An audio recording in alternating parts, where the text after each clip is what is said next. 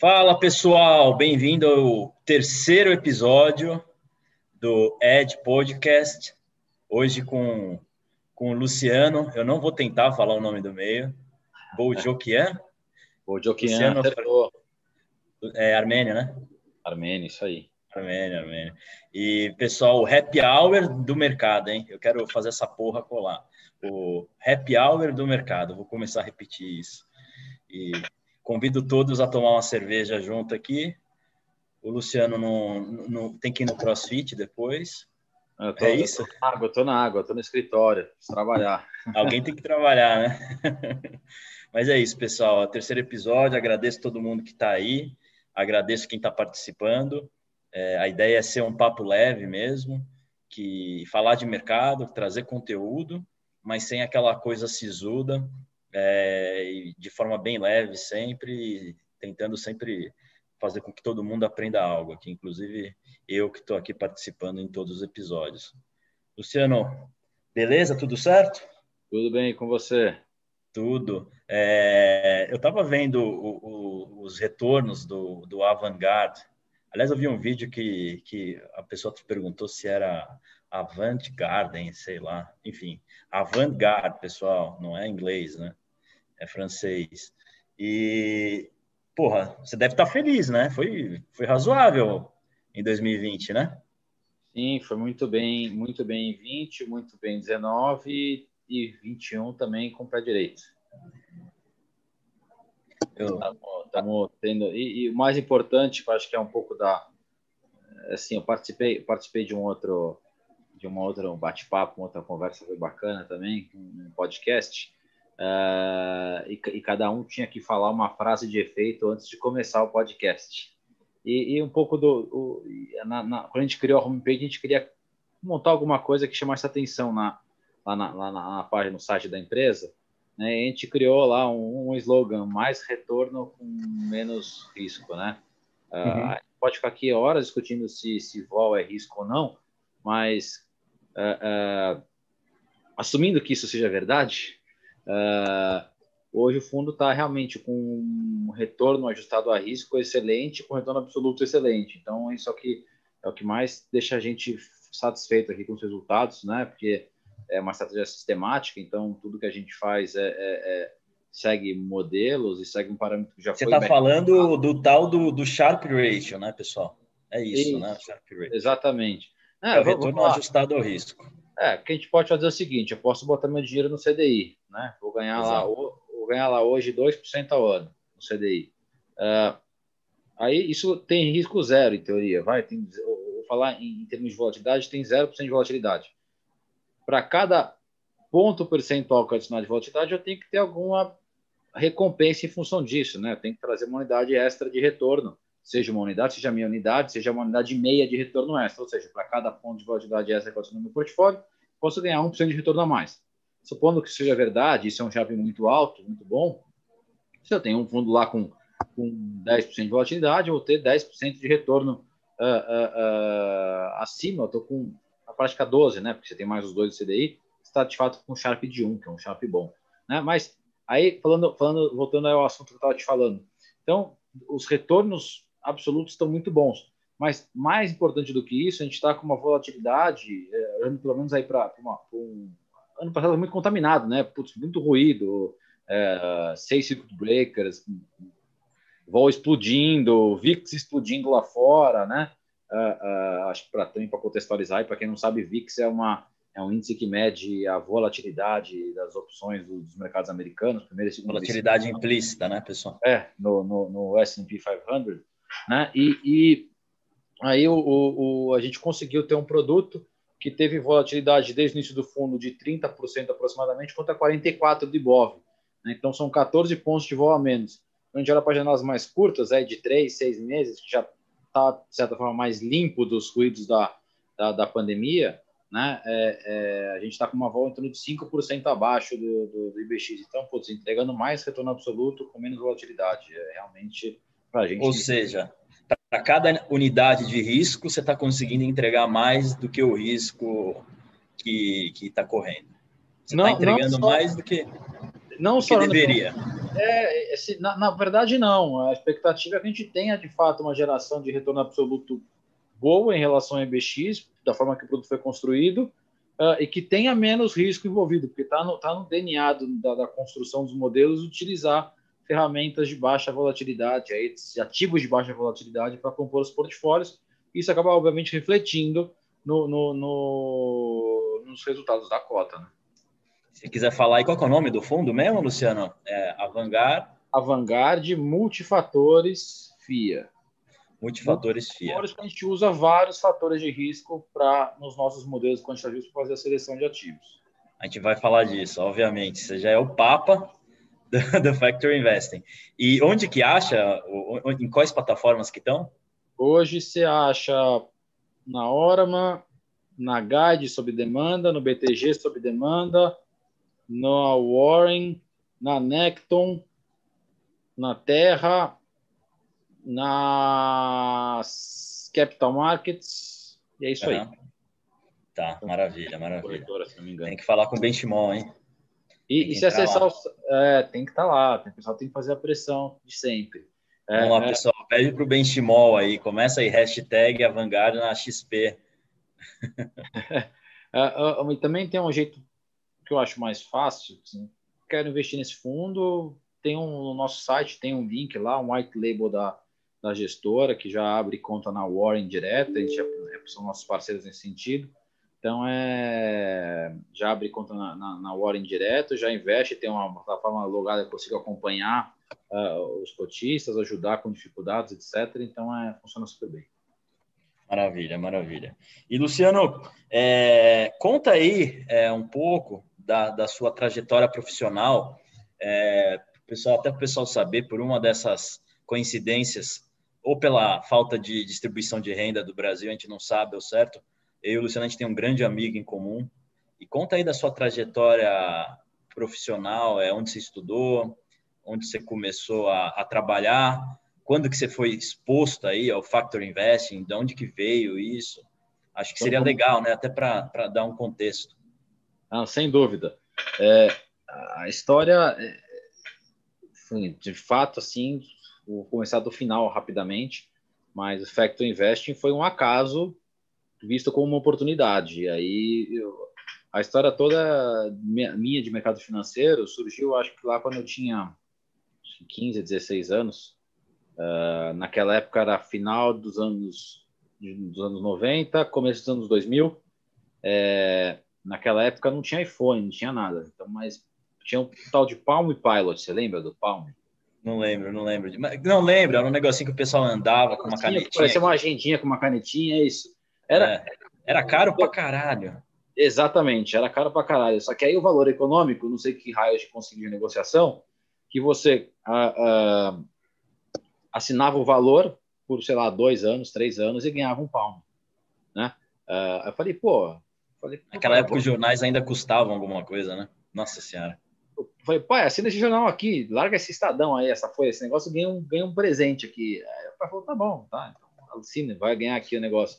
Pô, não tinha internet, não tinha nada aquele negócio, mas era um, vamos dizer, era um protótipo de iPhone, vai, preto e branco, mas era legal, já era bacana, né? Uhum. Uh, aí o, o, vinha o jornal em casa, né? E eu comecei a ter curiosidade de folhear aquele negócio ali, e aí eu descobri o caderno de finanças, onde tinha as cotações das empresas, né? Então, pô, todo dia eu olhava lá. Maior, maior alta, maior baixa, né? Como é que era? Maior volume. E tinha isso aí. E aí, obviamente, no final dos anos 90, nos anos 90, nos anos 2000, a maior alta da bolsa era a Globocabo. Para quem não conhece, é a empresa de, de, de, TV a cabo net hoje em dia. Naquela época era a Globocabo, dono da Multicanal. Né? Uh, Multicanal. E só, e só subia aquele negócio. Né? Só subia porque, obviamente, era, era o, o próximo ali da bolha.com. Eu falei para meu pai, pai, pô, precisa comprar a ação da, dessa empresa, só sobe, ó, que a 10, você, mostra que você ganha, naquela época você era alta, né? Uh, e teria ganhava era bom, quase 20% nessa época. Né? Já ganhava um bom dinheiro ao mês, aí, pelo menos uns 2% ao mês, com, com, ou quase ah. 2% ao mês com, com aplicação financeira. Né? Uh, e aí vem um, tem, um, tem uma ação que sobe 2% ao dia, eu falei, pô, esse negócio tem que comprar. Né? É, aí eu convenci ele, falou, não, eu não vou fazer esse negócio, não gosto de bolsa, faz você aí. Aí, putz, abri uma conta na Red Grifo na época, né? Uh, devia ter comprado tudo em, em, cota do verde e ter ido dormir e tava, tava feliz hoje. Não, mas aí abri uma conta na, na Red é, é, tive que ser emancipado, porque naquela época menor não podia ter conta em corretora, né? Uh, e aí, obviamente, eu comprei ações da Globo Cabo próximos da máxima, né? Uh, uh, próximo da máxima, aí tomei uma baita de uma trolha, estopei lá quase com 50% de, down, de, de, de drawdown, uh, aí quis recuperar o dinheiro rápido, fui operar opções de Telemar. É, grande Telemar, grande Telemar. TNLP, e TNLP naquela época, vou, vou, lembro bem, eu operei o exercício 45 reais. pô, tomei mais uma trolha, e aí eu falei, meu, não sei fazer esse negócio, não sei, tô na cassino, preciso aprender. Uh, preciso aprender, aí tinha um, tinha um, um, namorado da minha prima que era do mercado financeiro, ele me ajudou com algumas com alguma literatura, mas desde aquele dia eu falei, pô, quero trabalhar com isso, né? Uh, eu quero trabalhar no mercado financeiro, não sei aonde, não sei como. Isso você estava o quê? No terceiro colegial nessa época? Segundo colegial, sei lá? Segundo Já tava, colegial. Não estava na faculdade ainda. Ainda Aí você não. definiu que você ia fazer fazer economia, fazer economia. economia porque é, eu acreditava que era que era de fato o que ia levar a, a, a você ser um entender desse negócio. No final das contas, a gente sabe que isso é, é mais um mais um certificado que você bota no teu currículo do que de fato qualquer tipo de ensinamento. Cara, se, se faculdade ensinasse como operar na bolsa, o professor tava tudo rico, milionário, não, não estaria nem dando aula. Nada contra os professores, mas, mas não é isso, né? A gente sabe que a realidade é completamente distinta da teoria. Exatamente. E aí, putz, fazer economia, fiz, eh, inclusive na época prestei lá vestibular para o IBMEC, não era, você provavelmente estudou no IBMEC, não no INSPER. Minha alma mater, né? né? Depois virou INSPER, né? Depois virou INSPER. Você estava lá? Era na época na Maestro Cardim. Na época eu... que eu entrei, era Maestro Cardim eu fiz, eu fiz vestibular na, no, no, no, na Mestre Cardim, eu entrei no, no IBMEC, mas eu passei também na FEA, e aí, obviamente, eu fui chantageado pelos meus pais a, a, com algum benefício, no caso era um carro, né? Aí era o padrão, né? Aí, aí, obviamente, né? Obviamente que foi fazer FEA, né? Não gastar um centavo na faculdade. Fui fazer FEA, e aí fiz FEA, e, e cara, eu entrei, a faculdade começou em 2002, né? Uh, ah, 2002 era ano de eleição ali, Lula ganhou, o mercado financeiro aquela pancadaria, né? É. Ainda não tinha, não tinha voltado a operar ainda, porque não tinha um tostão no bolso, né? Uh, e aí eu comecei, aí, assim, algumas trajetórias que são de paraquedas e acho que o mundo é um grande acaso e vai levando você para um, um, um caminho que, de certa forma, vai se moldando ao que você quer, né? Uh, conversei em, várias, em vários bancos internacionais para trabalhar em tesouraria, etc. Uh, tem um que estava quase fechado, né? Um, desse, um banco foi comprado, né? Bank Boston, inclusive. Está quase fechado, o cara que ia me contratar foi mandado embora. Saiu no jornal no dia seguinte. Eu fui lá, abri o valor econômico que estava chegando em casa até aquela época. Você tinha cara três anos assinando essa merda, né? Porque tesouraria do, do, do, do Bank Boston é reestruturada, sai fulano, Beltrano Ciclano, a foto do cara que tinha me entrevistado e falou, pô, vamos fechar né? Bom, aí não deu certo, entrevistei em banco alemão, Dresner, Kleinworth, Aston Steiner, o DKW, não sei se tem hoje mais esse banco. Uh, mas no final das contas, fui parar na área comercial do BBM, aqui em São Paulo, né? Uh, comecei no BBM ali na, na, na Mauri. Uh, sim, eu confesso que eu não sabia o que estava fazendo lá no começo. Uh, é, mas acho que todo mundo é assim, né? Normal. É, não, normal. Eu perguntei onde é que operações aqui, não era ações, obviamente não era ações. É, mas... Qual ticker que vocês compram? é, é, mas, pô, foi um bom, uma boa escola ali. É, é, e, obviamente, eu tentei conseguir, de alguma forma, aliar o que eu gostava de fazer com aquilo. Né? Então, fui efetivado rápido, virei, virei corporate banker é, de large corporate na, lá no BBM. Era um banco super agressivo em termos de crédito. Então, nada é, para lá com grandes companhias. Então, era, era operações não muito triviais que a gente fazia. Não triviais no sentido de. de puta, o cara, o primeiro banqueiro do cara, o cara gasta lá o caixa com, com Itaú e Bradesco, tem um spreadzinho razoável. a gente era um banco que tinha um custo de captação já mais alto, então a, as operações eram mais caras para clientes. E naquela época era uma época de muita liquidez no mercado, né? O Brasil estava bombando por causa do ciclo de commodities, etc. Então a gente tinha que ter um pouco criativo, né? É, em termos de estrutura de operações. Então começaram essas primeiras operações com algum tipo de opção, né? Na, na no mercado se chamava duplo indexador, que o cara tomava dinheiro a, sei lá, CDI mais 4 ao ano, vamos dizer assim, CDI mais 5% ao ano, uh, e fazia um, um swap para dois índices. Aí, dependendo da volatilidade da, da, da moeda, é, do, do, do, do, dólar, você conseguia uh, entregar um preço melhor para o cliente. Então, em épocas de boa volatilidade, você entregava lá para o cliente, uh, pô, em vez de você pagar CDI mais 4, para os próximos 30 dias, você vai pagar a variação cambial ou, ou pré-zero, careca, né? Pô, então, às vezes, dependendo, se o dólar caísse, o cara paga dos dois o maior. Né? Então, se o, dólar, o cara fizesse essa operação em dólar, caísse no mês seguinte, uh, o cara não pagava juros. Né? Uh, só que, puta, tinha uma opção embutida nesse negócio. A gente vendia essa opção por um preço grotesco. Então, tinha épocas que a gente pô, tinha um spread praticamente de 25% ao ano em cima do, de, de cliente com essas operações. Depois, o produto virou commodity. E aí começou a ter produto com opção knock-in, opção knockout, né? já umas opções exóticas que é um, começo desse mercado, lá no, no 2008.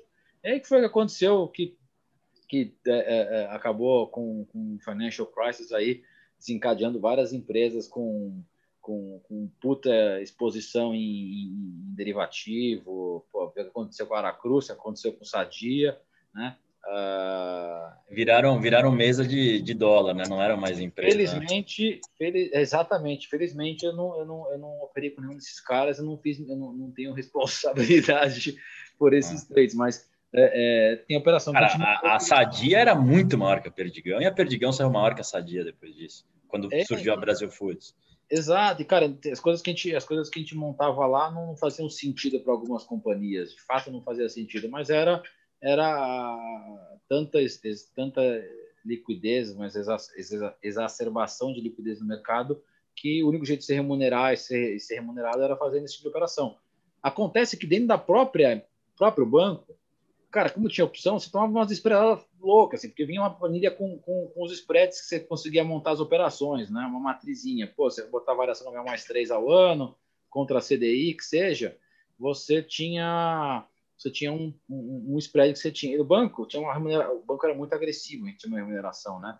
É, pô, você gerava uma receita para o banco, tantos por cento era seu da receita que você gerava para o banco. Pô, acho que era um dos bancos mais agressivos em termos de remuneração. Não tinha asterisco, não tinha nenhum tipo de historinha no meio do caminho, né? Uh, aí eu voltei e, e enfim, isso uh, uh, fazia com que a gente sempre quisesse maximizar o, o, a receita da operação, porque, obviamente, isso refletia num bônus maior, né? Uh, e, e, putz, aí eu comecei a discutir com os caras da mesa, pô, tá errado essa opção, comecei a estudar sobre opções, etc. E, e funcionava de uma certa forma para não ser completamente vendido na história.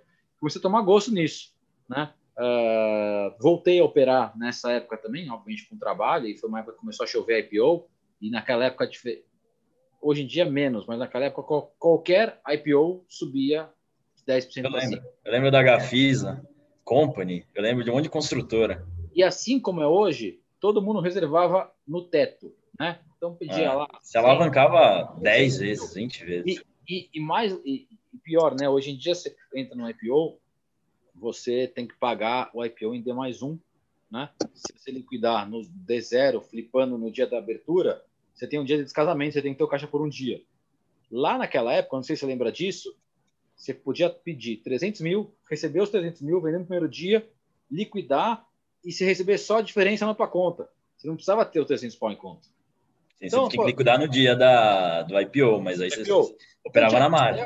Que tinha IPO, que você entrava, cara, você pedia lá 300 mil, atendia 100, 150, tinha menos, tinha menos diluição do que tem hoje subia 10 plus, você fazia 15 pau no dia, porque ela tá conta 15 mil reais. Eu, eu já, fazia... já, escutei cada história dessa época. O cara tinha 10 pau em conta e entrava com 300 pau numa, numa oferta. Cada e, e aí pegava IPO da mãe, da tia, da avó, entrava todo mundo, né? todos os IPOs. É. Aí fazia 15% no dia, só que você fazia isso alavancado 10 vezes, 15 vezes. Tinha cara, corte também, começou a ter corte depois, né? Mas, mas era bizarro, era bizarro. É, então, e aí, cara. Isso a gente está falando de 2006, 2007. 2007 e comecinho Pré-crise, pré-Great é, Financial Crisis. Pré-grande crise de 2009, 2008. É, que aí a, a Great Financial Crisis foi para mim um marco, porque o banco era um banco de oportunidade, como a gente coloquei aqui, um banco agressivo na, na, na, na, na postura que tinha de dar crédito, mas também uh, de extremos, né? Sou muito agressivo, mas quando as coisas pararem, vão parar mais forte. E aí, no final de 2008, o banco puxou completamente de mão, uh, praticamente desmontou a área comercial ali por um tempo, né? Ou, ficou com o time mais enxuto possível, para que era um time de fato mais de cobrança, né? De trazer o dinheiro tipo, para dentro de casa de volta, né? Eu saí nessa época, uh, aí fiquei um tempo em casa, fiquei seis meses em casa, operando, obviamente. E aí foi de fato que eu comecei a, a fazer, porque eu comecei a usar é, uma época de muita volatilidade. Eu comecei a fazer bastante operação com derivativos, né? Porque e, e, e fiz com quem é, quem foi durante algum tempo o meu sócio aqui na gestora, que era o Mário. Né? A gente fez uma logo depois que terminei a o, o Mário Avelar, né? Ele.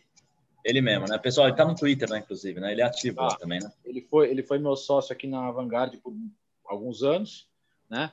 É, é, o Mário, a gente se conheceu numa pós lá do INSPER, chamado CFM, não sei se você lembra disso, certificates que tinham lá no INSPER. Eu lembro do certificado, mas não lembro desse, não. É, como mas se fosse esse... um CEAG lá da GV, né, que é mais famoso. Eu, eu, confesso que eu optei pelo INSPER por, pela questão de, de, de localização, na época eu era imaginei. No, é, já estava na Vila Olímpia nessa época. É, sim, já estava na Vila Olímpia, o mercado financeiro era Faria Lima, então era muito mais razoável você fazer um, alguma coisa por aqui. E acho que foi o grande atrativo e depois acabou se consolidando como talvez, eu acho que hoje a principal escola de negócio do, do, do, do Brasil. Né? É, eu acho que hoje, hoje em dia é o INSPER, né? O INSPER, sim. E separou, sim. né? Aí o IBMEC ficou para a turma sim, do Guedes e o Haddad ficou com que é o INSPER, né? Isso, e eu acho que o, o INSPER, principalmente, eu acho que ele não só se consolidou dessa forma, mas como passou e está anos luz na frente da GV hoje em dia, na minha opinião, né? É, em termos de, de, de modernidade, de, de, de, ser, de ser vanguardista, ou avant Virou, virou faculdade de startupeiro hoje em dia, né? É cheio Exato. de startup lá. E, não sei se você esteve lá recentemente, eles estão reformaram bastante coisa, com o braço de engenharia, tem umas áreas super legais de impressão 3D, é. um negócio bem bacana. A biblioteca está super moderna, tem Bloomberg à disposição dos alunos, economática com dinheiro, uh, Capital IQ, tem tudo que há de melhor no, no mercado financeiro em termos de, de, sistemas, tem hoje na biblioteca do INSPER. É, é, é, coisas que eu não via nem fé, não tinha nada. Enfim, biblioteca super é, moderna em termos de, de, de, periódicos, etc. Então, pô, acho que. Tanto que eu voltei. Eu fiz o mestrado lá de novo, uh, estudei de novo lá com o mestrado em 2016 2017 mas aí, voltando para a parte profissional, passei em, em 2009 ainda, eu passei um tempo no banco CR2, né? que era um banco de ex-sócios do BBM, um banco menor.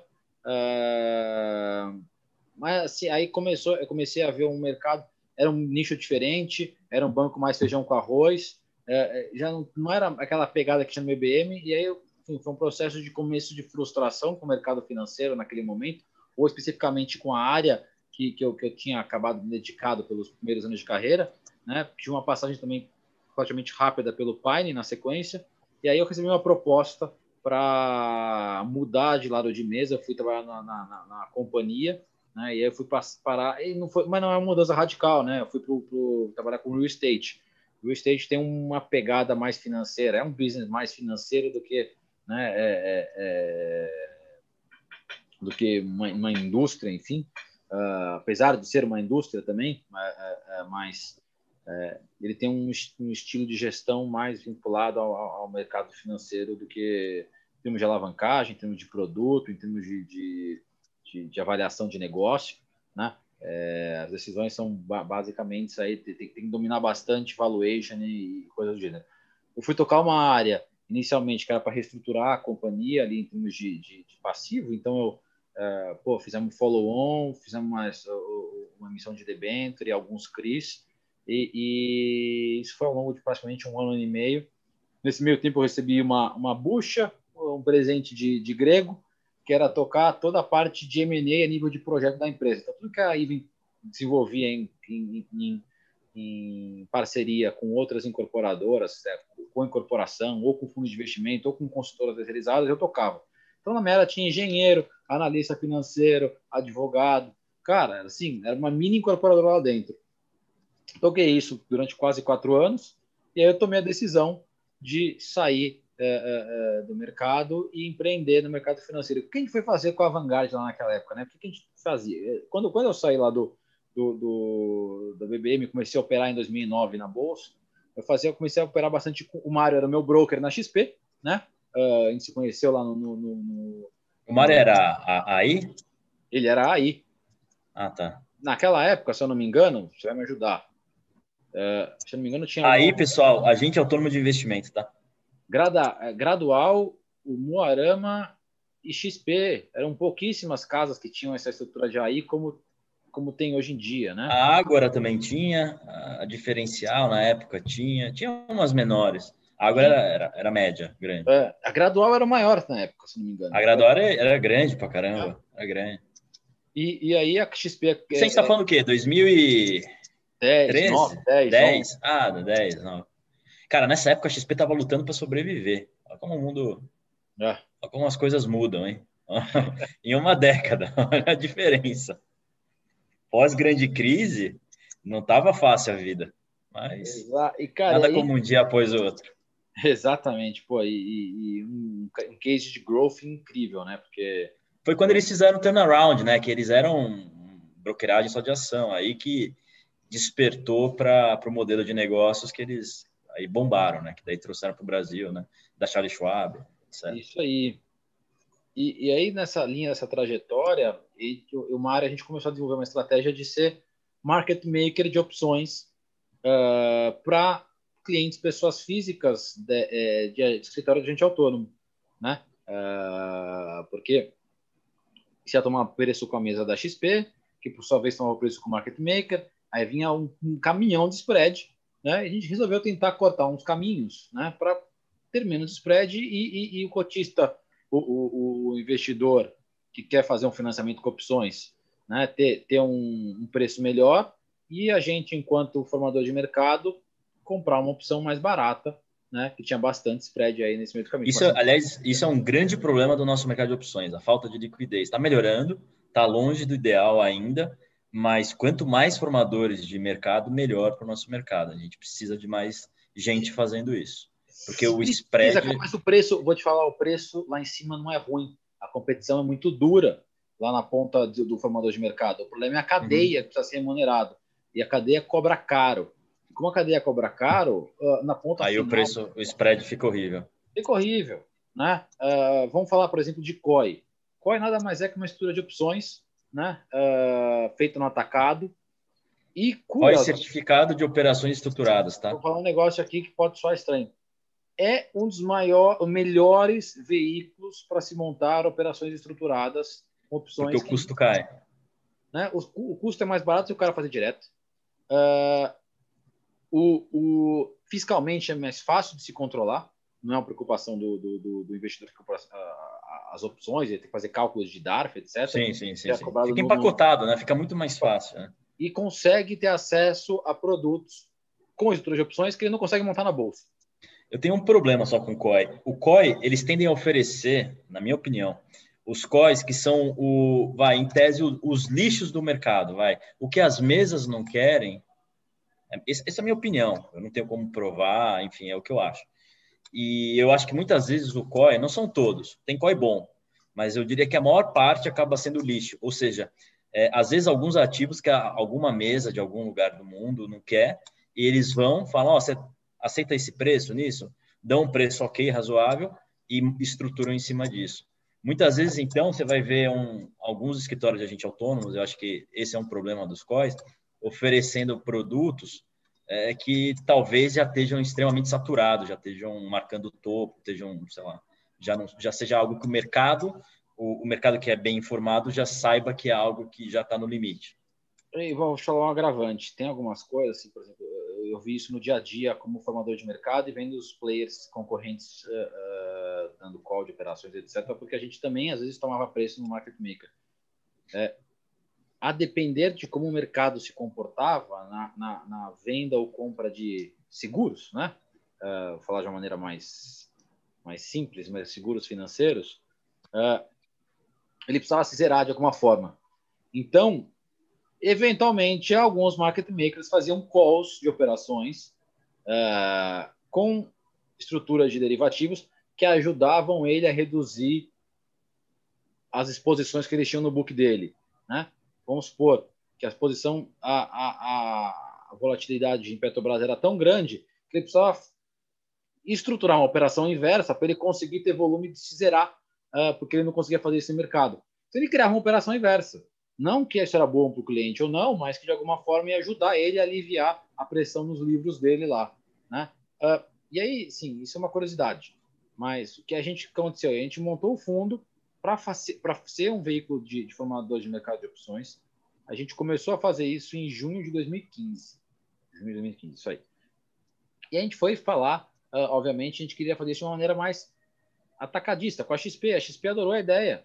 E eles, obviamente, a XP uh, tinha muito mais poderio econômico, eles montaram um veículo concorrente deles, etc., e criou uma estrutura que acabou tirando da gente desse mercado e, e, e eles, obviamente, é, é, acharam um filé mignon ali tinham dentro de casa, que também tinha chegado como uma oportunidade. E XP já em 2015 já era 95% do mercado de varejo. Né? Então ficou muito difícil a gente escalar o nosso produto, da gente crescer. E no final de 2016 a gente resolveu mudar a chavinha para um produto já. E aí, vamos dizer, foram quase dois anos e meio em beta teste, né? falando aqui na linguagem mais. Uh, eu brinco que isso aqui é uma gestora, mas mais que uma gestora, é uma empresa de tecnologia, né? Porque a gente desenvolve modelos. Uh, não, é porque tem um monte de programador aqui, porque não precisa não, não precisa ter um conhecimento de programação uh, homérico para fazer o que a gente faz, porque, e precisa ter um conhecimento muito bom em finanças, né? É, é, eu digo, é acima da média em finanças e, e e, e uh, precificação de empresas, é, entender um pouco mais a dinâmica de mercado é, e curiosidade de a curiosidade foi o que a gente levou a gente para cá. O que aconteceu lá em 2015? A gente antes de começar o fundo, se eu não me engano, foi eu lembro bem das datas, foi em fevereiro ou março o Bloomberg, a gente falou, vamos botar um Bloomberg aqui, porque a gente vai gerar bastante soft, é, é, é, corretagem, vai poder ter um Bloomberg em soft dólar, a gente precisa disso para trabalhar. Quanto custa? Quanto custa terminar o Bloomberg? Conta para o pessoal quanto custa por mês. Custa 2 mil dólares por mês. Mas. É caro, história, é caro. A história boa é que em 2015, 2 mil dólares não era muito dinheiro. Em 2015 era menos. Hoje em dia é dinheiro para caramba. É, é, era muito dinheiro, mas era muito menos do que é hoje. Né? Você não precisa gerar um volume de corretagem monstruoso como você precisa gerar hoje para pagar o Bloomberg. Hoje tem que ser pelo menos três vezes maior do que você era naquela época, ou gerar três vezes mais corretagem do que você era naquela época. É, e aí o Bloomberg ele tem uma. Eles fazem isso com muita primazia, uma estratégia comercial e de marketing muito forte. Né? Uh, não sei se já foi cliente Bloomberg alguma vez na vida. Uh, eles eles te convidam semanalmente para ir na sede da Bloomberg ver alguma apresentação Sim. de alguém Faz um monte de apresentação, né? Faziam, né? Faziam, né? ABC, Gol, D, F, Gol e é. vamos conhecer todas as ferramentas que o Bloomberg tem aqui de A a Z. Ótimos lanches, snacks maravilhosos. E palestrantes ótimos também. Palestrantes bons também. Os snacks melhores, mas os palestrantes são bons. Então, no, de maneira geral, era, era uma. É, e no começo, você está na empolgação, você vai em tudo, você quer conhecer, você quer fazer network com as pessoas. E uma dessas apresentações uh, foi de um, uma ferramenta que eles têm de backtesting e de screening de ativos. E eles comentaram sobre um paper lá de, de fatores do FAMI French, uh, um paper de 2014 e 15, da mesma época. Uh, era, era praticamente uma replicação do que era o paper. Pô, achei o cara montando, fazendo uma puta facilidade. Eu falei, pô, chegando no escritório, eu vou fazer uma, vou, vou brincar aqui, né? uma brincadeira de fato. Pô, brincamos ali, pô, rodamos dois, três minutos, pô, que legal esse negócio. Chamei o cara do Bloomberg para vir no escritório. explica como funciona esse negócio aqui. Aí o cara ficou lá um dia inteiro explicando como funcionava a ferramenta, etc. E aquilo lá ficou lá. A gente, o fundo começou a operar, a gente começou a estudar as operações de opções, etc. Mas sempre que tinha um tempo livre, a gente lia bastante sobre os fatores, né? E se você pega um paper qualquer, pega o filme Friends lá de 2014, tem 30 referências bibliográficas, aí vai para as 30 seguintes. Cada um deles tem mais 30. Então você tem uma, uma PG, a gente tem bastante conflito ali, tem bastante overlapping, mas no limite você tem lá mais de mil papers para ler sobre o assunto. É, nada se cria, né? Tudo se transforma, né? Tudo é uma evolução. É, você não, é lá, você não pega a corda e fala agora vou fazer. É, um tive uma né? ideia, é. modelo multifatorial para investimento em ações. Exato, né? Eu não vou fazer, vou fazer um carro, não. Como é que é feito um carro? Descubro tudo como é feito um carro e vou lá. E se você quiser fazer alguma inovação, vou fazendo um, uma inovação a partir de um certo ponto, né? Não, não, não, não existe uma, uma quebra abrupta de, de caminho, né? É tudo uma evolução, tanto, né? Primeiro você fez a roda, depois você fez a carroça, depois botou o motor, enfim, né? Mesma coisa uh, uh, no universo de fatores. E a gente começou a montar, a ler sobre o assunto, a estudar, a entender. E aí, o, que, o, grande, o grande ponto que combinou tudo foi o seguinte: a gente estruturava o que a gente surgiu, o que a gente está aqui agora com esse produto, né? É, com esse, com, e, felizmente, com o sucesso que a gente está tendo em termos de, de, de rentabilidade, de volatilidade. Em 2016, o Trump ganhou a eleição. Ele era, sei lá, 10% de chance. 5% de chance de ganhar a eleição. É, uh, ou menos. Obviamente, a eleição dele causou uma baita volatilidade no mercado. A gente estava, naquela época, uh, com bastante vendido em vol, né? uh, no fundo. E isso fez, rolou uma estopeira solta lá no dia da, da eleição do Trump. Eu fui dormir três horas da manhã sabendo que ia tomar uma baita de uma fatiada no dia seguinte, né? E a gente estopou o fundo. Aí naquele dia mesmo a gente estopou o fundo e falou, pô, o que a gente vai fazer? Ah, vamos vender a asset, vamos embora, vamos voltar a trabalhar, mandar currículo, etc. Aí, uma semana pensando no que ia fazer da vida, né? Aí veio a ideia, pô, vamos pegar esse veículo que a gente tem aqui, vamos falar com os cotistas e vamos transformar isso aqui, vamos testar o modelo de fatores, né? Vamos testar, vamos, vamos botar em, em operação e, e, a partir de 2017 a gente começou o nosso, nosso beta teste de fatores. Né? Cre cre é, destruição criativa, como diria o Schumpeter. E, putz, puta, não tinha. Foi uma puta pressão, que a gente não tinha. A gente não tinha capital suficiente para manter aquela estrutura toda rodando por não sei quanto tempo. Uh, e fomos, fomos tentando. Uh, é, é, é, 2017 foi o nosso primeiro ano. A gente não ficou long only, né? Uh, a gente tinha dois modelos em operação naquela época, dois modelos super simples, bem, bem, bem triviais né, do ponto de vista de, de, de fatores, né? Uh, pegar a literatura e replicar sem ter nenhum tipo de meio artístico, vamos dizer assim, né? Uh, e aí a gente teve um 2017 excelente.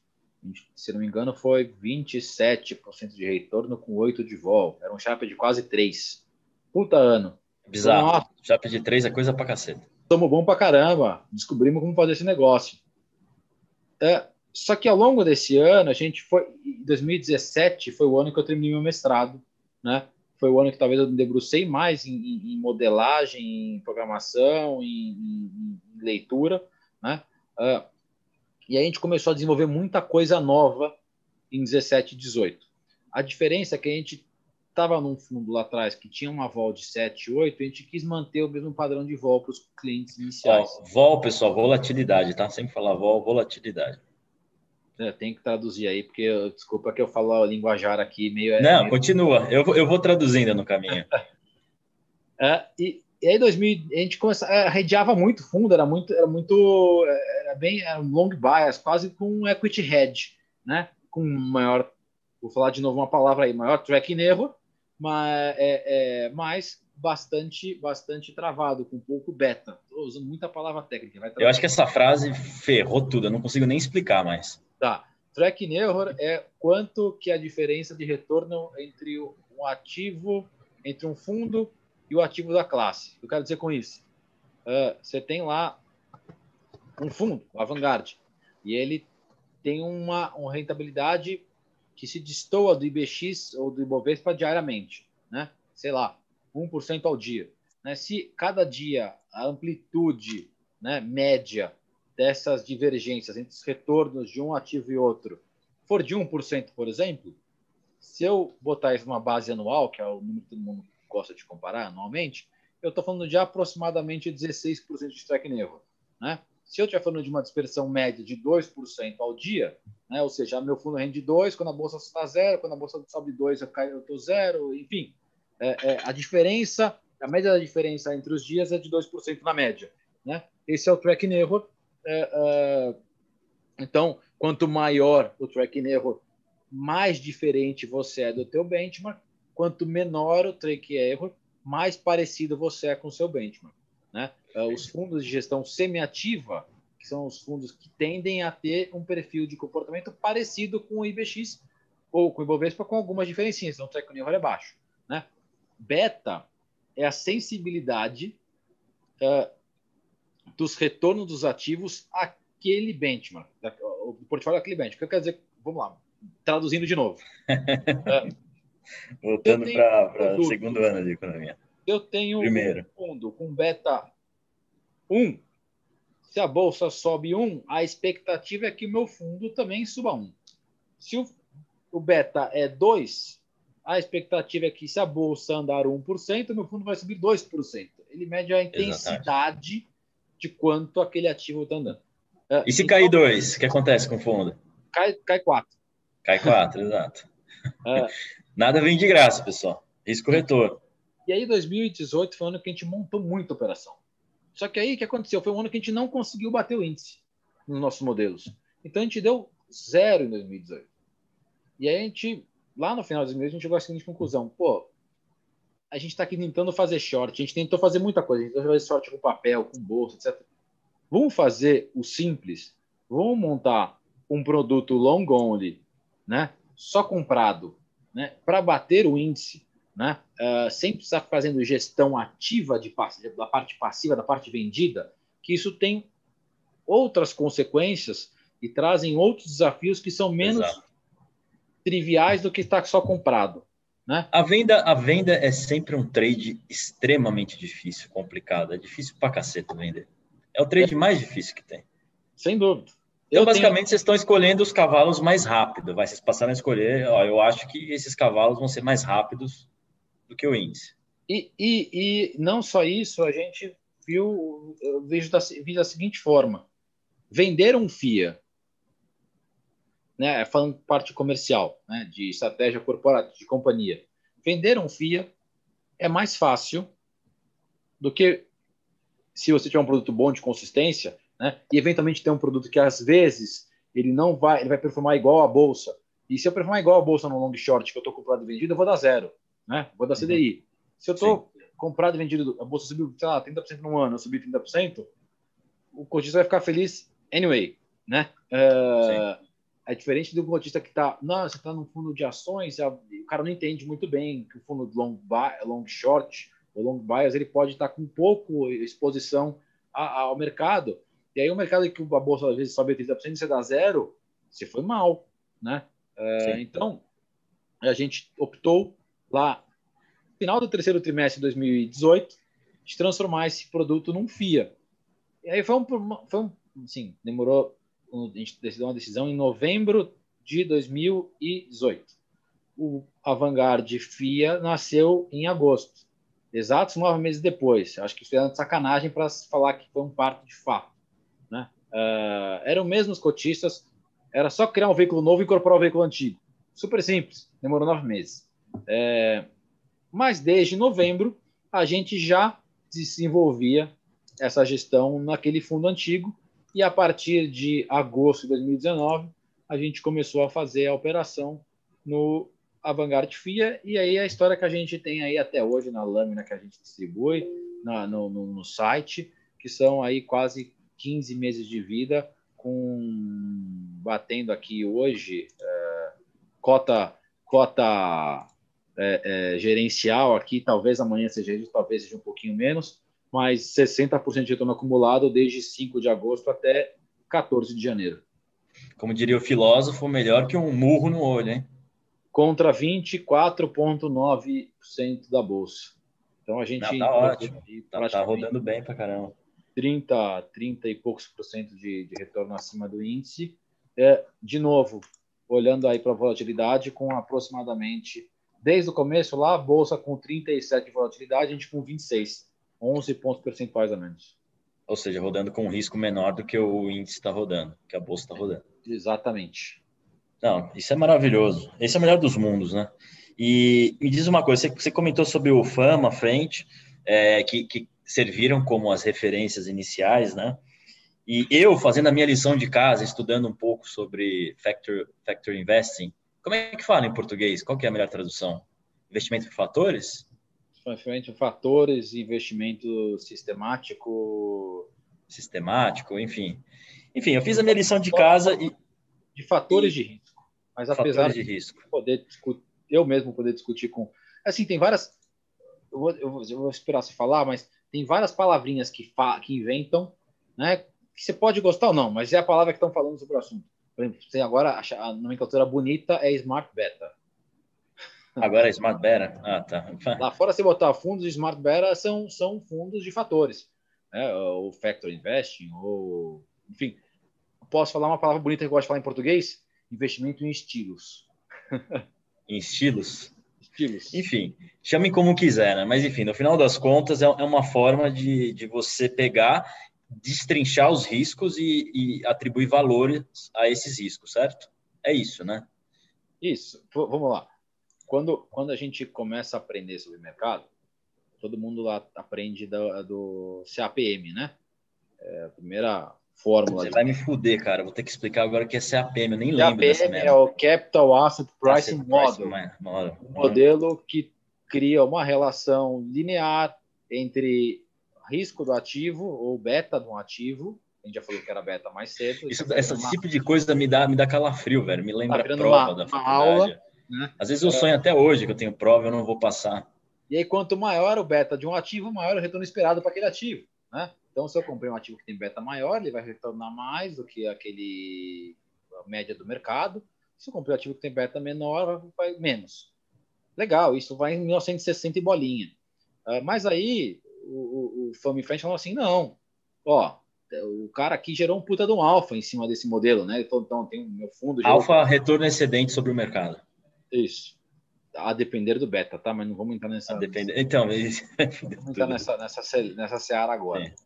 Mas aí foi o, o cara lá e falou assim: pô, mas eu identifiquei aqui que empresas de menor tamanho tendem a performar melhor do que empresas de maior tamanho. Empresas mais baratas também performam melhor do que empresas mais caras, né? Ao longo de 50, 60, 70 anos. Pô, então se um cara expõe o portfólio a empresas pequenas e baratas, e eu sei identificar isso, ele não está fazendo nada, nenhuma, nenhuma habilidade dele. É meramente uma coisa que eu consigo identificar. Até aquele momento, talvez fosse habilidade. Dali para frente, deixa de ser. Mesmo assim, os gestores, alguns, continuaram gerando alfa. E aí foram vários caras lá falando, pô, mas tem mais coisa aqui. Não é só o beta de mercado, não é só o tamanho da empresa, não é só uh, uh, uh, o, o valor da companhia. Também é, por exemplo, a qualidade dos balanços. É também métricas de preço, como momento, como volatilidade. Então, várias outras características foram ajudando a explicar os retornos dos gestores, né? ao ponto de falar o seguinte: opa, tal gestor tem um estilo, é por isso que eu gosto de falar de estilo, de investimento que ele costuma comprar empresas pequenas, baratas, de qualidade e que tem bastante trend de altos momentos, né? Uh, quantitativamente falando, tá? Não graficamente falando. É, poxa, eu consigo criar um portfólio igual desse cara, não preciso contratar ele. economizo dois com 20, né? Uh, e aí vários caras, uh, vários a indústria norte-americana caminhou muito para isso, o modelo de fatores, onde eu consigo mimetizar, eu consigo imitar o portfólio de gestores brilhantes, né? Uh, expondo o portfólio a características específicas da companhia. Ah, então, tá fulano de tal, sei lá, vou chutar um nome qualquer. O Peter Lynch costumava comprar empresas baratas de qualidade, com bastante momentum e, e, e baratas. Ah, em tanta proporção no portfólio dele vamos fazer um portfólio igual, que eu vou ter um rendimento igual ao do Peter Lynch, ou parecido se ele tivesse no portfólio. Porque eu, de alguma forma, eu consegui, através de dados, refletir o que aquele cara pensava na seleção de ativos. Né? Uh, e isso se mostrou bastante vencedor. Ah, mas se isso é investimento passivo, Pode ser. A indústria americana caminhou muito para isso. Então tem muito ETF de vários fatores lá fora. Né? Se eu não me engano, hoje é um mercado de quase de 3 trilhões de dólares. Né? A EQR, que é o principal player, né? Uh, uh, se eu não me engano, tem 250 bi de dólares uh, under management. Né? Eles são desde 98 no, no, no mercado. A Dimensional também, que é do David Booth, que é o cara que dá o nome para a Escola de Economia de Chicago, né? É, é, e que tem no seu board ninguém menos que é, Kenneth French, é, Eugene Fama, né? É um board tranquilo, deve ser uma reunião de, de, de investidores, de, de, de, administração ali, conselho de administração que... Esses são professores que deram certo, esses são professores que, que aprenderam ganharam o Nobel e, e, aprenderam a ganhar dinheiro também. É, é Mas tem uma história também ruim de alguns professores que deram merda, né? O pessoal do Black Shows, da LTCM. Tem, Mas fica para outro dia. O Shows é conselheiro da Dimensional também. Ah, tá, tá no conselho da Dimensional? No da Dimensional. Que tem 600 bilhões de dólares sobre gestão em estratégias sistemáticas. Então, é... é... 600 bi. E quanto que é a taxa de administração lá, você sabe? Então, esses fundos, eles tendem a ter uma taxa de administração mais baixa, porque... Então, justamente por conta disso que eles... Eles, é, eles, eles criam modelos né? mais passivos, né? Exato, de, exato. de alocação em estilos, e alguns... E a grande maioria dos fundos lá fora, eles se, é, é, estenderam para o modelo de hedge fund, né? No sentido de capturar os, preços, os prêmios dessas... Poxa, essas empresas pequenas sobem mais do que as empresas grandes, o que, que eu vou fazer? Eu vou manter meu dinheiro em caixa, vou comprar empresas pequenas e vender empresas grandes. Eu então ganho meu dinheiro aqui no CDI, né?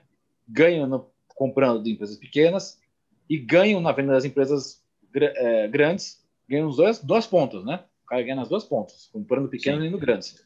Uh, e aí ele faz um retorno acima do CDI, acima do nível de risco. E esses são a característica dos hedge funds de fatores, né? Comprado em pequenos e grandes, comprado em em, em, empresas de qualidade vendido em empresas de baixa qualidade, o quality minus junk na literatura americana, ou, ou, nos falando de momento de winners minus losers, né? E aí tem uma série de fatores, alguns com características mais ofensivas, outros mais defensivas, enfim. Dois fatores que eu, que eu tinha até elencado aqui, que eu, fazendo minha lição de casa hoje, cheguei, é, é, é a divisão entre o, o, ambiente microeconômico e o macro, né? iniciando pelo macroeconômico. E, e eu vi que muitas das pessoas que investem com, com esse modelo é, de fatores é, investem nesse formato. Né? Não sei se você usa essa, essa divisão de ambiente macro. Quando, quando falam isso, tem a ver com aqueles ciclos que o Dalio fala, ou, ou, não sei se você conhece o Keith McCullough da, da Red Eye, que tem os quads que ele chama, que são os quatro momentos diferentes, né? Tem, é, vocês fazem esse mapeamento para saber. Eu estou no momento agora de, de, de, recuperação. Exatamente. Não, não, sei se são quatro, se são oito, mas vocês fazem esse filtro inicial pelo ambiente Olha, macro para depois chegar no micro. Isso eu acho bem legal de falar, porque acho que as pessoas não se atentam muito. Quem estava falando disso há um tempo atrás era o Pedro Albuquerque, do, do, do Traders Club, que ele quando ele considera os investimentos dele, ele olha muito para o ambiente macro. E ele olha sob essa ótica, essa ótica do, de ciclo, de qual então, etapa do ciclo eu estou e o que, que eu vou olhar, dado que eu estou nessa etapa. E eu vou pegar, eu vou no banheiro rapidinho quando você começa a explicar aqui. Tá bom. Um minuto já volto. Mas segue falando, Luciano. Tá. Uh, no ambiente macro, né, você pode. Vamos lá, a gente tem os ciclos econômicos. Uh, vamos falar do começo, do momento pós-recessão, né? Um momento de recuperação de mercado, de bastante expansão, né? Uh, uh, e obviamente se atinge um pico lá, um momento de retração, voltando a um período recessivo. Isso acontece ali numa janela de tempo, sei lá, de 7 a 10 anos. Uh, o, o, a gente, na, na, na Vanguard, a gente olhou muito para isso na hora de modelar, de criar nossos modelos. Porque os fatores mais defensivos salvam bastante valor em momentos de recessão. Então, quando a gente fala de ativos de qualidade, ativos de baixa volatilidade, eles costumam uh, cair menos do que o índice nos momentos de recessão econômica, momentos que o índice estão perdendo valor em função de uma desaceleração econômica. Já os fatores de valor, de momento, são fatores mais ofensivos eles tendem a performar melhor no processo de expansão, no processo de crescimento dos preços dos ativos, no processo de, de melhoria de, de, ambiente macroeconômico. Você pode ver de duas formas. Aí cada um vai acreditar numa forma diferente. A primeira forma é você tentar, eu vou falar de uma forma, não, não quero só, não quero só pejorativo, mas tentar adivinhar aonde você está no ciclo. Por que eu falo adivinhar? Porque eu já vi vários caras brilhantes uh, tentando apontar onde estamos no ciclo e cada um pontuar a nossa economia num momento distinto do ciclo. Dito isso, na é minha difícil, visão. Né? Não, é, não é fácil. Você pode olhar para o patamar dos juros, é, para algumas variáveis macro, mas é, é, como que você vai saber, né, é, a velocidade da, da, sei lá, do crescimento? Mas quem está mas... certo, quem está errado, né? Quem está é. onde ser... que onde que muda, né, para a próxima etapa do ciclo, né? Então, o meu ponto é, desde que eu consiga sistematizar isso, eu utilizaria isso, porque senão eu estou usando o fator humano e nosso modelo aqui é ser 100% sistemático. Né? Uh, Entendi. Aí, o, o, o, dado que eu não consigo modelar nada, né? Uh, e, de alguma forma, vá é, é, dizer exatamente onde eu estou no ciclo, eu prefiro fazer da seguinte forma. Olhando para décadas de ciclos econômicos, quanto que qual, quanto cada fase representa percentualmente do tempo, né?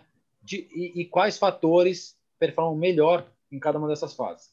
Então, eu monto meu portfólio de forma a ter exposições equivalentes à duração de cada ciclo. De alguma forma que, em alguns momentos, eu vou abrir mão de resultado. Eu não quero maximizar meu retorno, mas eu quero ter consistência. Né? Uh, é, é que nem fazer o seguinte. Vamos falar, gosta de futebol? Eu? Eu, é. porra, adoro futebol. Adorei tá. mais já no passado, mas eu adoro.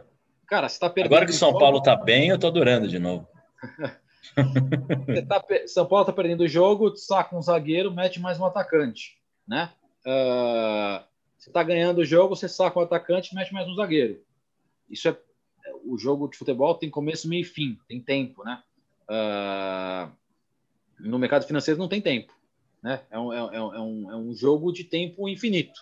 Uh, dito isso, uh, eu, não, eu não sei qual momento do jogo eu realmente estou. Né? Então, às vezes, é melhor se manter a mesma formação que você começou o jogo, né? num equilíbrio, Entendi. e num portfólio equilibrado, com zagueiros, meio-campistas e atacantes. Né? Entendi. Uh, se você então, acredita que aqueles motivos que você. Tudo bem, você suprime um, um, um o macro, você olha só para o micro, mas você acredita que seus jogadores do micro são fortes o suficiente para te darem um resultado. Né? Vou, vou, falar por, exatamente, por exemplo, portfólio de qualidade. Portfólio de qualidade é sensacional. Vai comprar ativos bons, nomes óbvios, relativamente mais caros do que a média de mercado, mas são os caras que tomam menos porrada quando o mercado anda para baixo ou de lado. Né? São os caras que, no, no, no processo recessivo, eu falar que Brasil 14, 15, 16, são os ativos que menos apanharam. Né? Você teria salvado um baita no valor aí no, no, no ciclo de recessão de mercado brasileiro que foi relativamente longo, né? Montando um de qualidade. Mas aí, eu estou falando assim, se eu montar 100% qualidade, eu não sei de fato quando vai ser virada do ciclo. A gente teve no Brasil casos meio, assim, teve datas marcos, né, Sai? Teve impeachment de uma estrutura de governo XYZ, né, para mudança de, de comportamento de, de, de gestão financeira, é, econômica do país. Aí você tem algumas coisas que, aqui no Brasil tem muito essa, essa relação de independência o que acontece no ambiente político, né? E que pode uh, acelerar ou desacelerar o início e o fim do ciclo econômico, né? Uh, deixando isso à parte, né? A prova de qualidade foi muito bem. Quer dizer que eu vou botar 100% qualidade? E se tivesse tipo, algum tipo de retomada econômica antes? Eu não estou com meus ativos que vão atacar bem. Antes eu botar 10 zagueiros. Ah, vou entrar no jogo com 10 zagueiros, nunca vou perder. Né? Mas quando é que você marca o gol? Eu espero que os ou, ou assim, vou botar montar um time só de atacante, né? Pô, vai tomar gol pra caramba, né? Tudo bem que você vai marcar um monte de gol, mas vai tomar gol pra caramba. Então, é um portfólio que a gente entende que é, que é, que é coerente, é um portfólio que seja equilibrado, onde o time vai ter uma formação meio que constante ao longo do, do jogo inteiro, de um campeonato inteiro e de N campeonatos, né? Uh, Entendi. No mercado financeiro, é, é, diferente do futebol, e aí que é o, é o, é o mais bacana, fala de São Paulo. Eu não sou São Paulo, não vou falar de São Paulo. Mas estatística são porque eu sei do São Paulo. O São Paulo não é o time que tem mais títulos brasileiros. Se não me engano, é o quarto, quinto ou sexto. Mas é. nem é o Palmeiras também, né? Tô brincando. Não. É o Palmeiras, não é. É porque começou a somar título, ganhou dois, três brasileiros no mesmo ah, ano. Ah, Roberto Gomes Pedrosa lá, né? É, sei lá quanto ganhou, dez títulos no mesmo ano. Os caras. É. Enfim. Cara... Então é, é, o Santos, vai, é o Santos. É o Santos. O Palmeiras tem 10, tem o Santos com 10, tem, sei lá, Flamengo 7, 8, Corinthians com 7.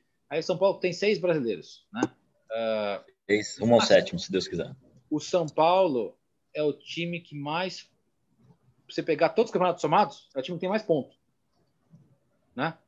Ah, funcionou para alguma coisa? Não funciona para nada isso no futebol. Para nada. Não, porra Mas funciona para investimento. É muito mais importante você ter mais pontos ao longo de anos do que ter títulos. Entendi. O pessoal está ah, aplicando então o Factor Investing no São Paulo. Melhor. A diretoria. É, melhor fundo de investimento de 2020. Melhor fundo de investimento de 2019. Não serve para nada. Não. Importante... Só, só para o gestor encher o bolso, se, se é um cara que olha o curto prazo. O importante é que em 17, 18, 19, 20, olhando para tudo isso, fez mais pontos que os adversários. E eu, e eu, vou te falar, esse é um problema, eu já fui aí, você sabe, é, e esse é um problema da indústria, na minha opinião. É, o que acontece? Em especial as casas de AI, é, elas olham muito para os últimos 12 meses, 24 meses. E quando você olha para os você olha a foto dos últimos 12 meses, a maioria é 12 meses, nem 24, tá?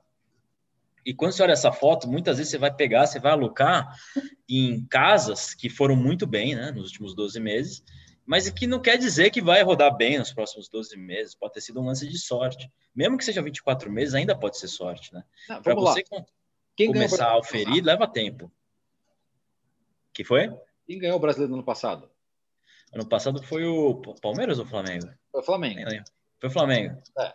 Aí você, obviamente, começou o campeonato desse ano, você falou que ah, o Flamengo vai ser campeão de novo. Isso quer comprar fundo. Exato. Compra fundo Exato. assim. Aí esse Exato. ano ganha o São Paulo. Não acho que vai ser o São Paulo, tá? Desculpa, acho que esse time vai ser. Eu, eu até acho que vai ser o Flamengo, na real, mas, mas eu entendi o seu ponto. Eu acho que o Inter vai ganhar, mas aí o Inter ganha o campeonato, aí ano que vem eu vou comprar o Inter. É, é, sim, é, de repente o Fluminense ganha o campeonato, aí o Fluminense vai comprar não adianta, né? Imagina, você é, vai comprar Fluminense porque venceu o último, entendi, entendi o ponto. É, é, e fundo a gente compra assim. Né? É, sim, sim, sim. Você vai Mas, olhar o que foi bem nos últimos 12 meses e, e vai alocar lá. É fazer e... ponto, não é, não é ganhar campeonato. Exato.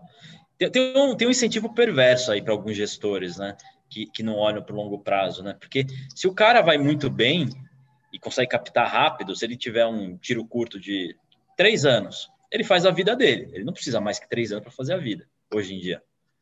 Existe é, um incentivo perverso aí. Tem um negócio super legal em algumas ferramentas de comparação de fundo. ele pode alguma... tomar um risco absurdo. É, se der certo, ele faz a vida, dois anos, sei lá. E Ó, se, se, explodir, depois explodiu. Faz o um merchan aí. Qualquer hum. ferramenta de comparação de fundo, eu não sei, você pode falar o que você quiser. Eu, eu vou ser honesto, eu conheço o pessoal da Verius, eu uso ela desde sempre e, e fizeram várias e nenhuma é tão legal quanto a da Verius. Então... Aí, aí, tem um negócio legal lá. Você vai ter uma curva de valor aplicado. Você quer, uma... você quer compartilhar a tela? Eu, eu liberei aí para você, se quiser, só apertar. Não, eu tô, eu tô, em outra, porque você falou da Verius, eu vou tentar entrar na Verius aqui. Vamos ver. Se quiser, eu, eu até separei aqui o, o seu fundo lá na Verius. Deixa eu ver aqui se eu acho. Ver se eu acho.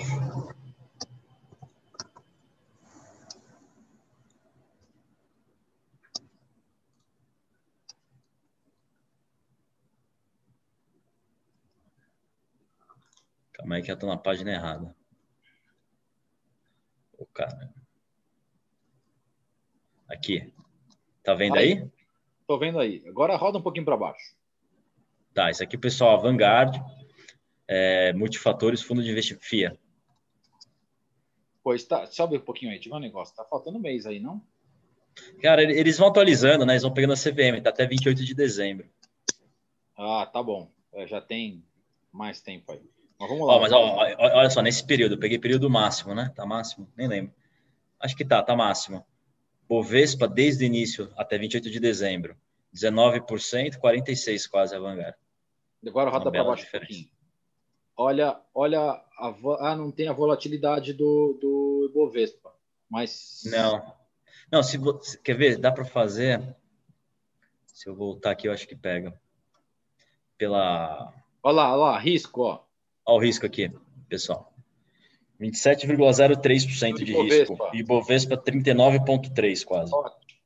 Volta lá que eu quero te mostrar o que eu estava te falando agora, que é super importante. Roda um pouquinho para baixo, o gráfico da esquerda, patrimônio. Tem uma história ali de valor aplicado e de patrimônio. Exato. O que quer dizer isso?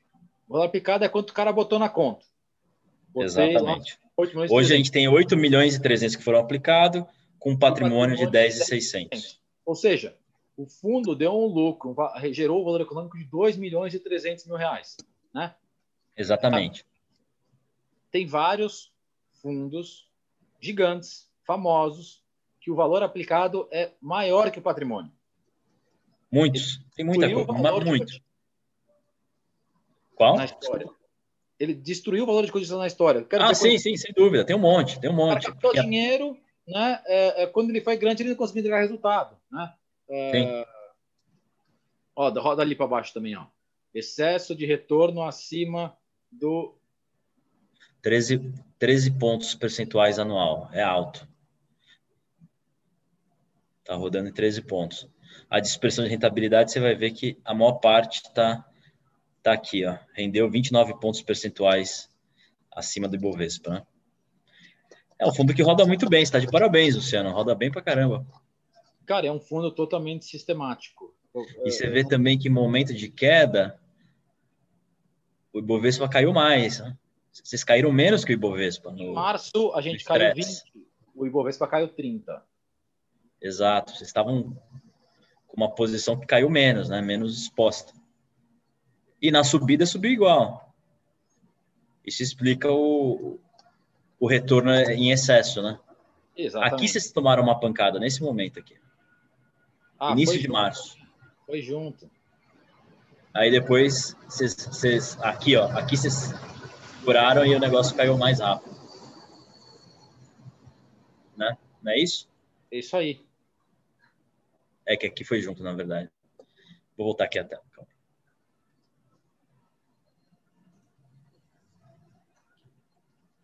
Uh, então, o, o, o, que, o que eu te falo, o importante é essa consistência aquele numerinho ali, consistência, tá vendo ali? Tá na tela ainda aí? 100%? Cadê? Onde está aqui? É. Isso para mim é a métrica mais importante. 100% Como é que é esse cálculo aqui mesmo? É exagerado, tá? É o seguinte, você olha os últimos 12 meses é, do fundo versus os últimos 12 meses da bolsa, né? Uh, e a cada dia que passa, você tem uma informação nova, os últimos 12 meses, sempre os últimos 12 meses. Então, passado meses, você tem vários dias que você comparou os últimos 12 meses. Uh, ah, 100% quer dizer que todos os dias que você olhasse o fundo 12 meses, você estaria acima da bolsa. Né? Então, qualquer investidor que entrou no fundo, né, que já completou 12 meses de vida no fundo, ganhou da bolsa. Qualquer um. Né? Maravilhoso, hein? Ô, Benchimol, coloca o Avangar na XP. Porra! O que, que você está segurando? Vamos fazer hashtag Benchimol. Coloca o Vanguard na XP. Tem um monte de lixo lá, porra.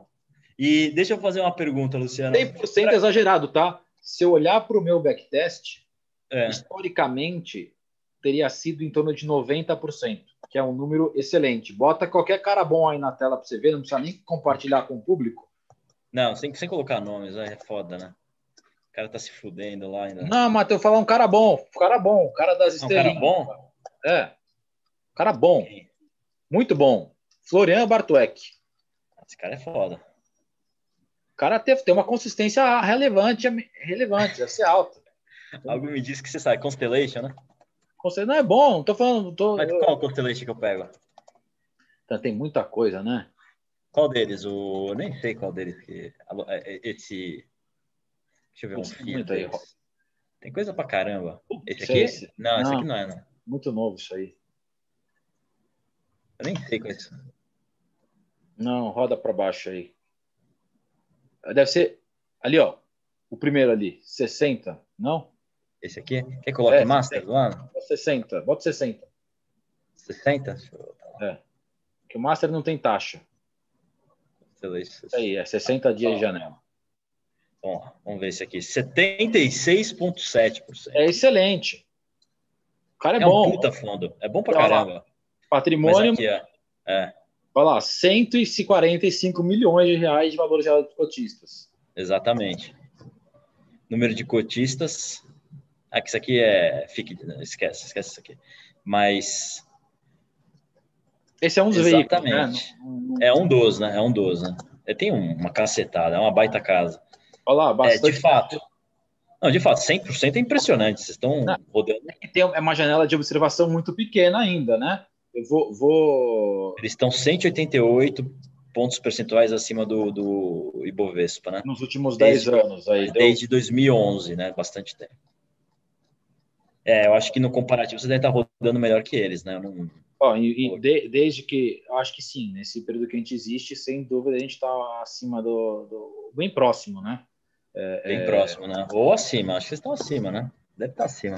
Pessoal, quem quiser, coloca lá no comparaçãodefundos.com.br e roda aí, compara o Avangard com qualquer outra aí, e se tiver pior a cobra o Luciano, tá? e se for... Não, mas, cara, você para pensar é um absurdo, né? Porque, cara, você está rodando um fundo que está indo bem para caramba, com consistência, que acho que é o principal, e só tem 10 milhões, devia ter muito mais. O mercado é. hoje, na velocidade que gira. Mas é por isso que eu te falei lá atrás, que a gente é uma empresa de tecnologia, a gente é uma startup. Né? E a startup ela tem seus processos de crescimento diferente de gestoras tradicionais. As tradicionais, o cara estava lá fazendo gestão no ou estava no Constellation, saiu para montar o seu próprio, né? Ou estava numa uma asset de um grande banco, saiu para montar a sua própria asset. Esse em geral é a história, né? E, e, é, só que essa história, ela sempre traz a, a mesma história para todos. Você já foi é, agente autônomo, você sabe bem disso. Deve ter, já deve ter recebido milhares de gestores de vários fundos, né? E aí, a história certa, eu vou te contar uma história, você me fala se é real ou não. Olha, a gente saiu aqui da tesouraria Itaú, eu faço juros, o meu sócio faz moeda e o outro sócio faz bolsa. A gente montou um fundo macro aqui, né? Uh, e, e, como essa, você tem 20. Isso quase 30... não acontece. Imagina. Né?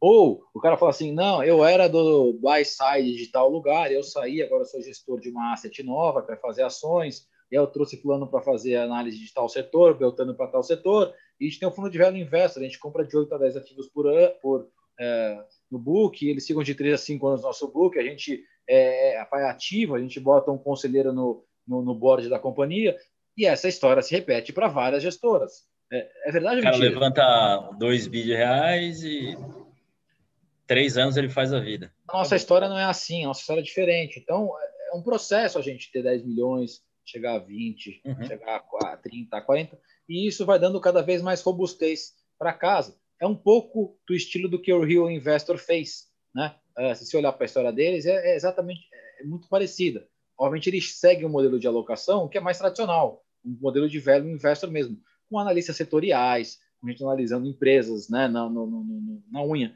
Nosso modelo aqui é totalmente baseado em dados. Né? Então, meu, meu negócio aqui, em vez de analistas, eu tenho cientistas de dados. Eu tenho aqui um, uma pessoa aqui que é doutorando na GV, que é o nosso researcher. Né? Eu tenho aqui um conselho consultivo que tem seis PHDs no conselho. Né? A gente se reúne uma vez por mês para falar de o que, que tem de paper novo, o que está na, na, na, novidade na indústria norte-americana, de fatores que tem sido discutido lá Aliás, para quem estuda essa metodologia de investimento, o que, que você sugere? É, além do seu conteúdo, que eu acho que no Brasil hoje é a pessoa que mais fala de, de factor investing, né? Tem vários, mas acho que conteúdo de ponta é o seu.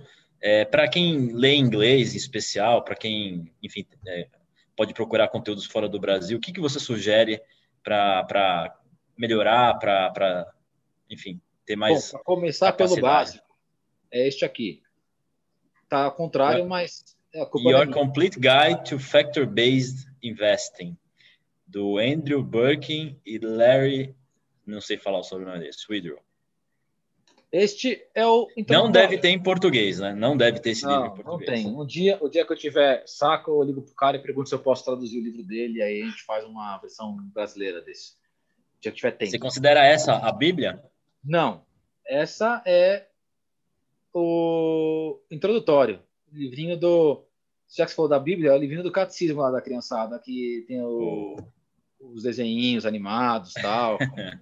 Isso é só para começar, para começar Aí. O primeiro livro da Bíblia talvez seja esse.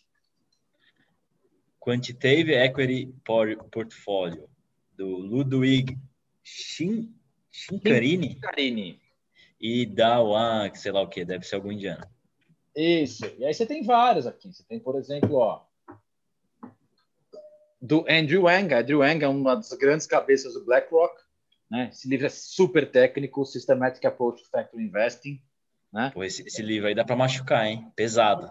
Puta livro aqui, ó. Sei lá, pesa, pesado de diversas formas. Cara, professor da Business School de Columbia, chefe da área de quantitativo do BlackRock, faz todos os ETF de fatores do.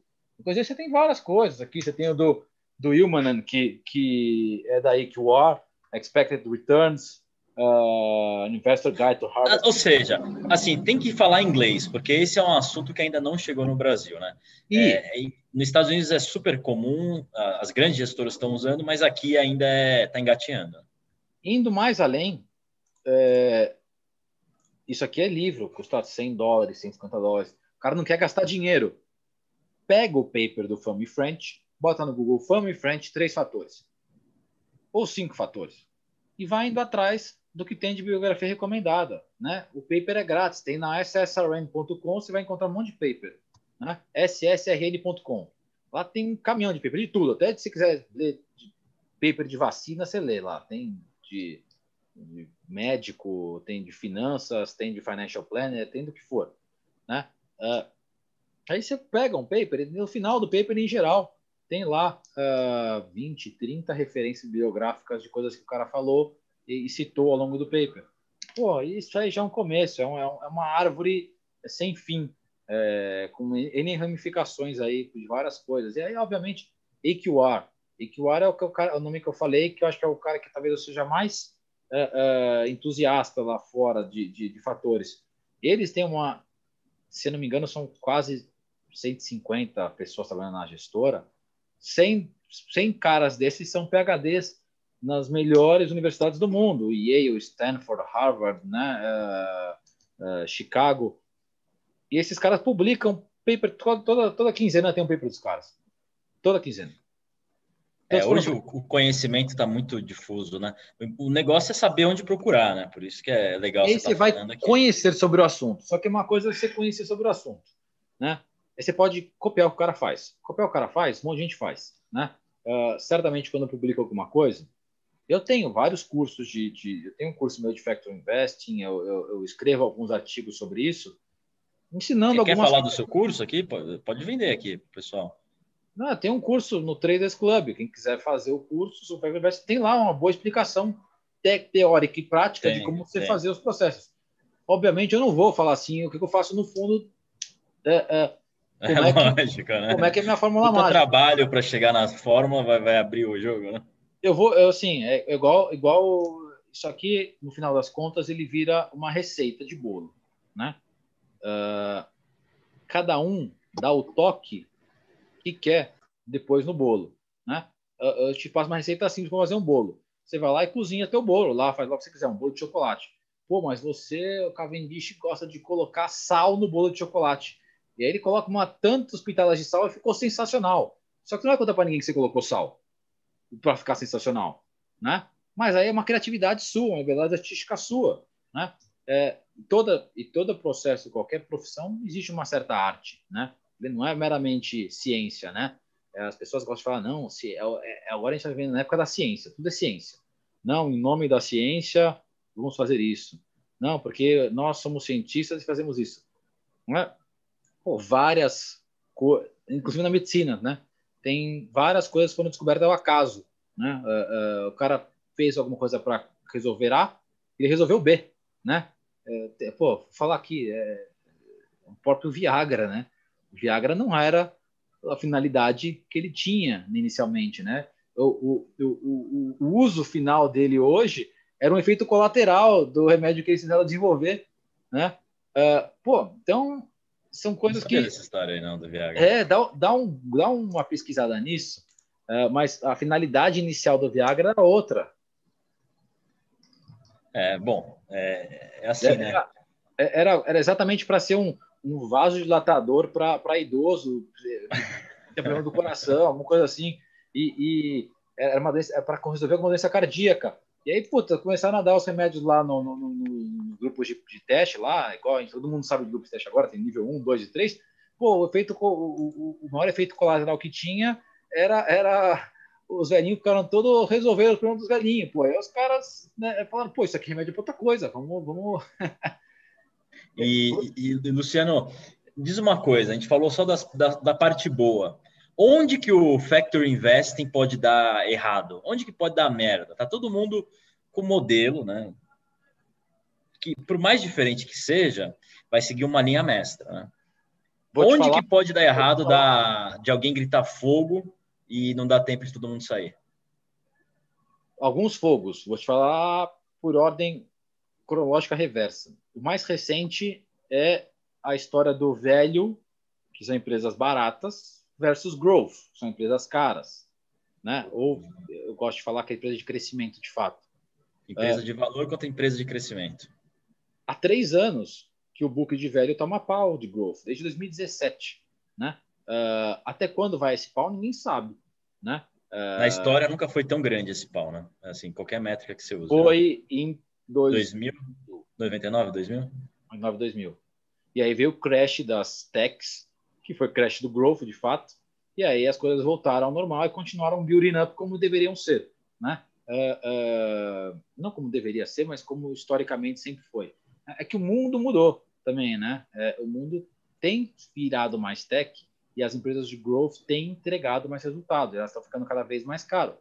Vai ter, em algum processo recessivo, algum gatilho, algum trigger que possa fazer isso se normalizar. Quando vai ser, ninguém sabe. Aí eu posso perguntar para os caras que né, e, curiosamente, no ano de recessão forçada, que foi 2020, né, ano de recessão forçada global, foi o ano que as techs mais cresceram, porque foi uma consequência, né, foi uma recessão que gerou consequências, desfechos positivos para as empresas de growth. Né? Então, pô, ficou mais anômalo ainda. Né? Esse é um caso de você apostar em empresas baratas versus empresas caras. Você perdeu dinheiro nesse long short. Né? Uhum. Uh, de uma outra época aconteceu isso, vamos falar para 2008. Uh, em ações de momentum. Ações de momentum nos Estados Unidos eles usam muito uma seguinte métrica. A quais ações que mais subiram nos últimos 12 meses, né? Aí tem algumas artimanhas de descontar o último mês, porque ele indica uma reversão à média, mas vamos deixar isso de fora. Então, as ações que mais subiram nos últimos 12 meses contra as ações que mais caíram. Lá eles usam o nome de winners minus losers os winners continuam vencendo, os losers continuam perdendo. Essa é a teoria de momento, né? Uh, assim como um Tem caos. a ver com aquele, aquele indicador Advanced Decline, o AD? Não, não tem a ver com nenhum indicador técnico. É um indicador quantitativo puro. Tá Sim, bom, quantitativo Retorno puro, tá. absoluto tá. de um ativo, só que aí você está num modelo de comparação. É uma competição de fato. Né? Tá. O ativo que mais subiu, diferente de fundo, né? Que a gente falou que a, nesse importância de vamos lá, futebol. Os seis ativos que ficarem na frente, os, os quatro primeiros times vão para a Libertadores. Os quatro últimos caem para a segunda divisão, né? Então você no ano seguinte vai comprar os quatro primeiros e vai vender os quatro últimos. Sim. Você vai ter os winners minus losers. Isso é uma das estratégias que mais funcionam no mundo inteiro. Momento, né? Comprar os ativos que mais sobem. Aí você tem várias derivações disso, né? Quanto tempo você segura, uh, se você vai ajustar risco ou não, se você vai analisar outras métricas de momento que são derivadas disso. Mas vamos falar Mas é básico. bizarro, né? Porque daí essa estratégia de momento leva alguns winner take it all, né? Aquela, aquele tipo de problema, né? que você vai ter algumas que vão crescer muito, todo mundo está fazendo isso. E depois você tem um problema adicional, que são os, os, ETFs que seguem índice, né? Porque daí essas ações são premiadas por essas ETFs, Exchange Traded Funds, fundos que seguem, que nem o BOVA, tá, pessoal? Que segue índice, e aí eles vão ter que comprar, né? É muito então, louco isso. Aí você vai entrando num. Que, que, é o que vem alimentando esse, esse momento que a gente vive hoje, né? Exatamente. E aí. Bem louco. Aí que hora? Qual o momento de, de falar, reduzo. É, você tem, vocês tentam desenhar métricas para isso? Que hora que eu vou reduzir participação nesse, nesse Olha, ativo? eu já, ao longo desses cinco anos pesquisando de fatores, assim, dia, tarde e noite, a gente tentou. Uh, uh, eu, vou, eu vou traduzir isso de outra forma. Isso chama market timing. Né? Uh, na minha visão, eu sei que tem muita, sei que tem algumas pessoas, não vou falar que tem muita gente, que são muito boas de market timing. mas é muito difícil encontrar qualquer referência técnica para justificar um market timing sistemático. Existem, só que não são públicos. Né? Uh, não à toa já tem fundos aí que nunca caem na história, são fundos pequenos, quantitativos, club deals fechados, inclusive, né? clubes fechados, uh, uh, produtos incríveis que certamente fazem market timing como ninguém. Né? ou que tem N estratégias dentro de excelente qualidade de execução a ponto de, na média, elas performarem positivamente em todos os anos, né?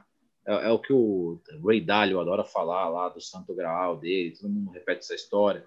Você tem tantas estratégias de tanto de Sharp descorrelacionado, você consegue criar um produto com Sharp absurdamente alto, com retornos, enfim. Uh, eu já tentei por N vezes uh, criar modelos que pudessem uh, timear o mercado. É muito difícil. Você pode ter uma boa probabilidade de acontecer um certo evento ou não.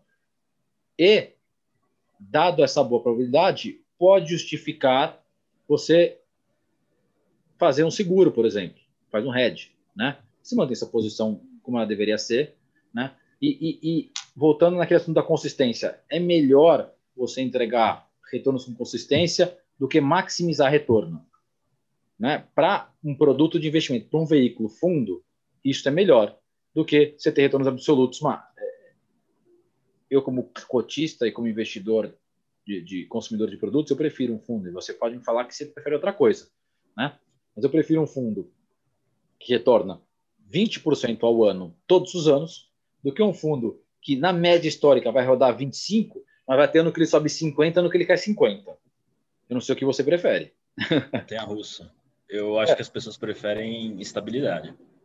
Talvez abrindo um pouco de mão de retorno, né? Eu acho, que, eu acho que as pessoas podem até achar que não, mas eu acho que elas preferem isso. A minha experiência como agente autônomo diz isso. É, vou te dar um exemplo: o, o, fundo do Breda. O, é, o, ele, é, ele é altas emoções.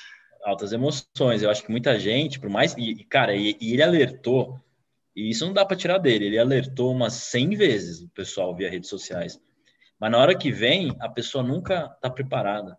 Nunca está preparado. É que no final das contas, é, o, o, o, cotista faz um o investidor comum. Eu vou falar por mim também, como investidor, né? Eu, eu tenho, eu sofro dos mesmos maus comportamentais que qualquer ser humano sofre, né? Não é porque eu sou um gestor sistemático, eu não sofro, né? Uh, eu, eu, você tem um fundo, você não sabe o que está acontecendo lá dentro. Eu sei o que acontece aqui, todos os dias, eu sei o que eu estou fazendo, né? Você não sabe. Aí você abre a tua lâmina, uma vez por mês você recebe o teu extrato do, da instituição, se você não quiser ver todo dia. Aí você vê que o fundo caiu, né? Aí no outro mês seguinte o fundo caiu de novo. No terceiro mês, que é de novo, você tá puto, né?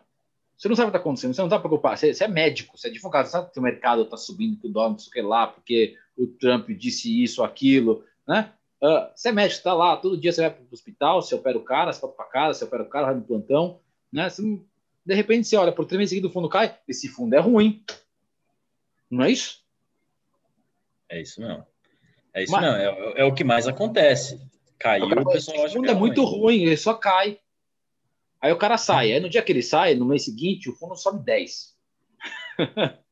Exatamente, é isso mesmo. Aí ele vai para outro fundo que subiu 3% nos, nos últimos três meses.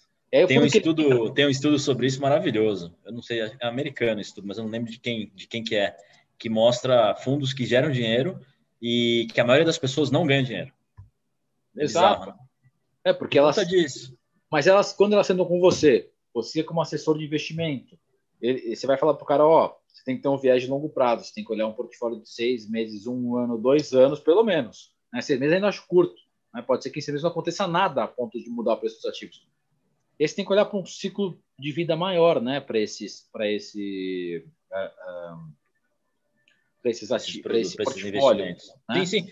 Investimento é um tipo de, de coisa que, que, assim, espero que, que um dia as pessoas tenham essa maturidade mas é, é isso, é, são prazos longos, é paciência, não é. Não adianta olhar o que. Assim, por exemplo, a live aqui que a gente está fazendo, a gente está falando de conteúdo mais pesado, estamos falando de coisas que, que eu acho que de fato geram retorno a longo prazo. Se tivesse falando compra aqui, vende aqui, daria 10 vezes mais audiência, 100 vezes. Que as pessoas elas querem o curto prazo, elas não querem saber daqui 10 Todo anos. Elas querem saber daqui a um mês. É. Eu quero fazer dinheiro daqui um mês. Você vê o que é. aconteceu com o Cognas ano passado, né? Exato. Teve é. o maior volume de negociações de opção da história, de um ativo completamente fora do padrão, assim, uh, uh, porque as pessoas nossa, é uma máquina de incinerar dinheiro aquilo. Cogna vai subir para caramba, vamos comprar opção, vamos comprar opção. E, aí o pessoal saiu xingando o Ferri pra caceta. E também o pessoal também não tá errado, porque ele tinha acertado tudo até então. Aí, porque ele tinha acertado tudo, de novo, a gente volta para a questão. A janela de um ano ele estava acertando dois anos, ele estava acertando tudo. O pessoal achou que ele ia acertar tudo. E é, é o momento que dá merda, né? Óbvio que é o momento que dá merda, né? Porque porque você confia tanto nos acertos consistentes do cara que você vai all-in no negócio, né? Exato, daí todo mundo implode junto. E, e, e, cada vez, cada rodada, o lote vai ser maior, né? Pô, aí é gestão de risco. Lembra que eu te falei que comecei o fundo aqui, quando a gente botou em operação a versão beta, tinham dois modelos? Uhum. Hoje a gente tem 12. Lá atrás a gente tinha 10 ativos no portfólio. Hoje a gente tem 50 ativos. Obviamente tem ativo que está lá com meio, 1, 1,5%, que não está lá pelo ativo em si, mas ele está lá pela cara, característica que ele apresenta que, combinada com outras empresas que também têm característica, evidencia meu portfólio com uma característica específica, um estilo que eu quero ter naquele, naquela parte do book. Né? Então, dentro desses 50 ativos, os 10 maiores representam 40% do portfólio. Então, tem 10 caras que estão, sei lá, quase um terço, uh, uh, ou quase metade, entre um terço e metade do portfólio é a atribuição de 10 caras. Uh, se, aqui a gente tem uma baita numa gestão de risco. A gente tem entrega baixa volatilidade porque a gente olha para a descorrelação entre os ativos, mesmo no ambiente altamente correlacionado. Então, o, o, o investidor pessoa física tem que entender também que o investimento dele, feito de maneira saudável, precisa de um pouco de diversificação. Não precisa ter 50 ativos como tem no portfólio. Tem uma Sim, outra porque cabeça. o financeiro não, não é possível. Exato. Mas... Mas o cara pode ter um, uma carteira de 4, 5 ativos, não precisa ter tudo em um. Né? Sim. E também nem tudo em apostas de, de, de uma ação que eu gosto bastante. Eu não, eu não, gosto de falar de papel, mas eu vou falar de papel que eu gosto bastante. Equatorial.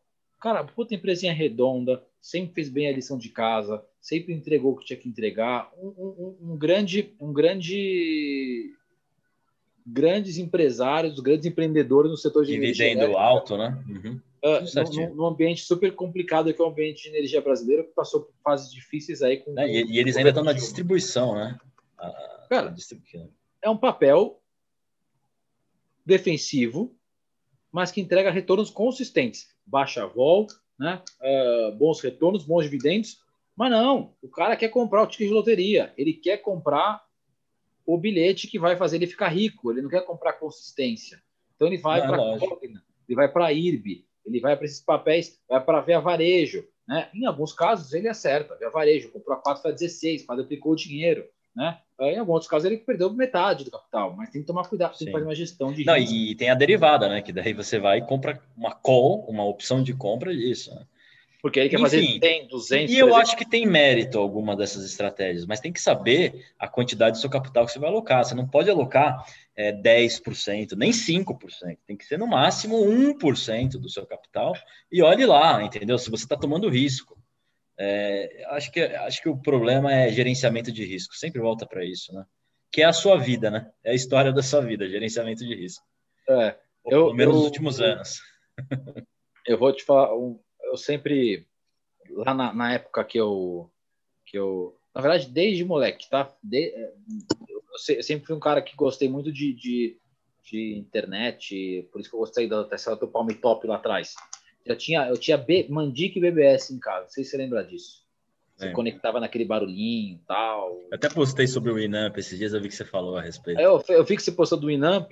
Naquele mesmo dia eu vi um cara que postou o barulhinho da internet e falei, pô, vocês são nostalgia, né? E naquele mesmo dia a Gradiente subiu 30%. Eu falei, porra, é. está nos anos 90 aqui de volta. Sinais. Sinais. Daqui a pouco o ICQ volta. E aí, naquela época, surgiu o Paradise Poker, o primeiro site de poker da história. Né? Uma... Cara, inclusive, o nosso amigo em comum foi um dos primeiros caras a jogar poker comigo lá atrás, Texas Hold'em. Ninguém sabia o é. que era Texas Hold'em não é mundo. 2000, cara. Eu tinha 16 anos de idade. Jogava poker à tarde, assim. No, no... Eu já fui viciado nessa merda aí também. Online. E aí, putz, eu, em 2000 eu me dediquei bastante, jogava bastante lá atrás. Depois, em 2009, eu quando, quando eu saí do, do banco lá, eu dediquei bastante tempo também para jogar. E, cara, o, o poker ele traz algumas lições de investimento. Muitas. Eu acho sensacional. Poker e investimento tem tudo a ver. Psicológico, é. gerenciamento do risco. Mais do que xadrez, porque xadrez ele é um jogo de informações totalmente abertas. Né? O mundo não é um jogo de informações abertas, né? mas você trabalha com probabilidades. Né? Quando você vem. E, e, mas eu acho que mais importante antes da probabilidade é o gerenciamento. Que, tudo bem, vai. A probabilidade vai te dizer o quanto você pode arriscar, mas. É, vamos lá. Eu tenho é um par de ais na mão. Um par de ais contra qualquer outras cartas, ele vai ter praticamente, na média, 80% de chance de ganhar. Né? Uhum. Você não pode botar 100% do seu capital nisso. Porque não. você ainda tem 20% de chance de perder. Né? Uh, Só se você tiver com pouco dinheiro. Aí foda-se, aí você dá ruim. Para ver se o cara foge, vai tentar pegar a mesa. Mas é. E aí, putz, nessa linha eu li várias, eu li várias. Uh, uh, o Win funciona com campeonato. Às vezes, uma mesa de dinheiro, não, pode, pode te custar caro. Ou, ou, aí você tem que analisar várias. Enfim, é, é a gente vai falar de outro assunto. É legal, aqui. é legal pra caramba. É uma puta ciência isso aí.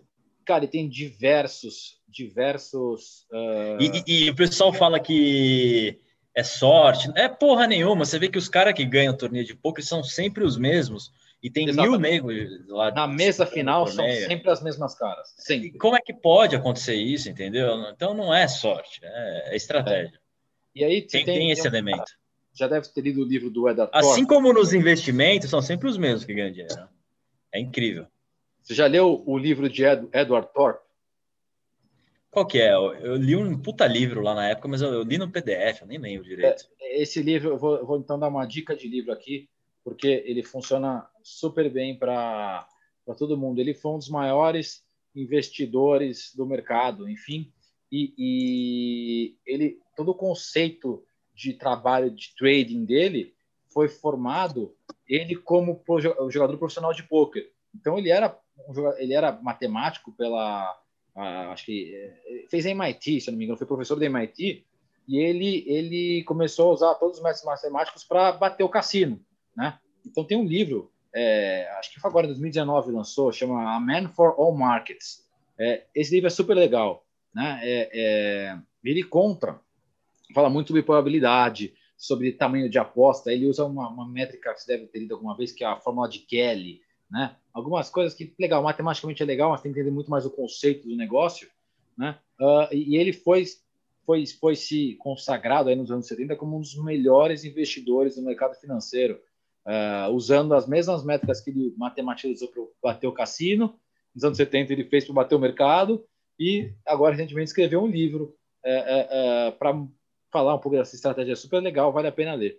Então, não sei se nesse teu quadro aqui tem, tem uma dica de livro, mas eu tô, tô dando uma que é Pô, já deu várias hoje. Não, tudo que é dica, tudo que possa ajudar é muito bem-vindo, porra. Acho que o mercado já é tão difícil, qualquer coisa que ajude, bicho, é, eu acho que é esse que é o intuito aqui da, do canal.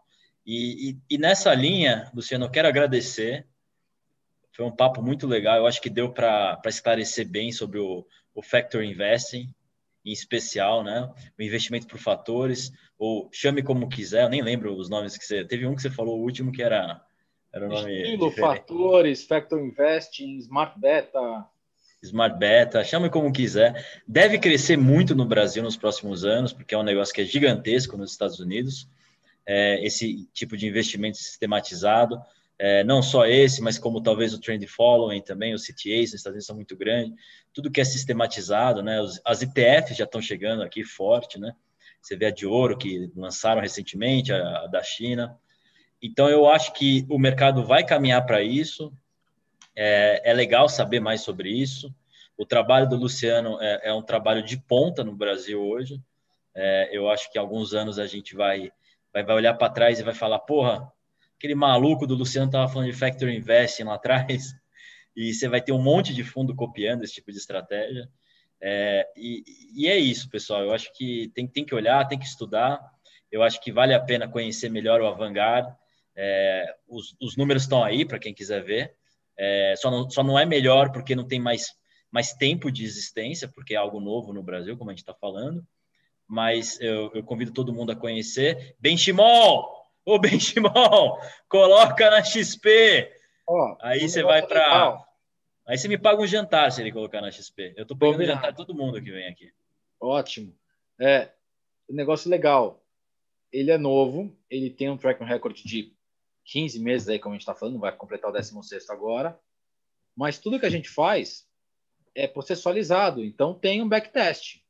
Então eu tenho aqui uns belos 15, 20 anos de histórico, né? onde ratificou o trabalho até o dia que o fundo começou. Né? Dali para frente, o fundo tem, tem suas. É, é, de fato, backtest feito na prática, pô, mas o passado é parecido com o que a gente vê na realidade. Então, se é um negócio que pô, o fundo está indo super bem, o fundo teria ido super bem se ele existisse há 15 anos, tá?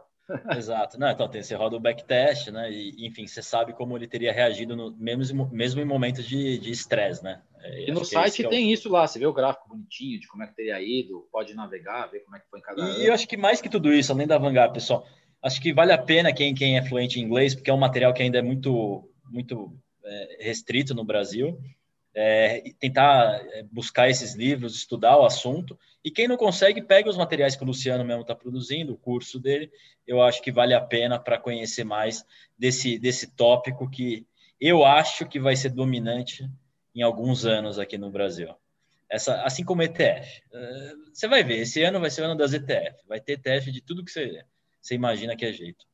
Vai, vai, vai surgir ETF, puta, vai ser ETF para caralho esse ano. Mas é isso, é a evolução do mercado, são produtos mais baratos e, enfim, eu acho que é saudável, eu acho que vai ser bom para os investidores. Bom, e é isso. Então, Luciano, quero agradecer mais uma vez. É, episódio 3 do Ed Podcast, é, com Luciano Bojoquian, França. Falei certo, né? É isso aí. E quero agradecer aqui a participação. Espero que futuramente a gente fale novamente quando o fundo bater aí 100 milhões de, de patrimônio. Combinado. Espero então falar em breve com você. Em breve, hein, pessoal? Começa a alocar aí. Daqui a pouco ele vai fechar as portas, que não dá para comprar as small cap com muito patrimônio. Não, não tem. Ó, oh, o negócio importante que você falou. Só 10% do patrimônio do fundo está em empresas que valem até um bi. 90% do patrimônio tem empresas que valem mais do que um bi sendo que dessas, metade vale mais de 10. Né? Então, o fundo ele é um fundo que tem um perfil muito mais mid-large do que mid-small. Né? Então, é um fundo que dá para crescer aí, pelas minhas contas aqui, tranquilamente até 700, 800, até um bid real. Ah, então, então tem tempo ainda. Mas, enfim, pessoal, aloquem. Eu acho que é o futuro. O futuro chegou. E conheçam mais aí do, do produto, tá? Valeu, pessoal. Valeu, Luciano. Obrigado pelo convite. Valeu. Valeu, episódio 3, hein, pessoal? Valeu. Semana que vem tem mais. Tchau, tchau. Tchau. Agora é aquele momento que eu tenho que apertar o botão aqui.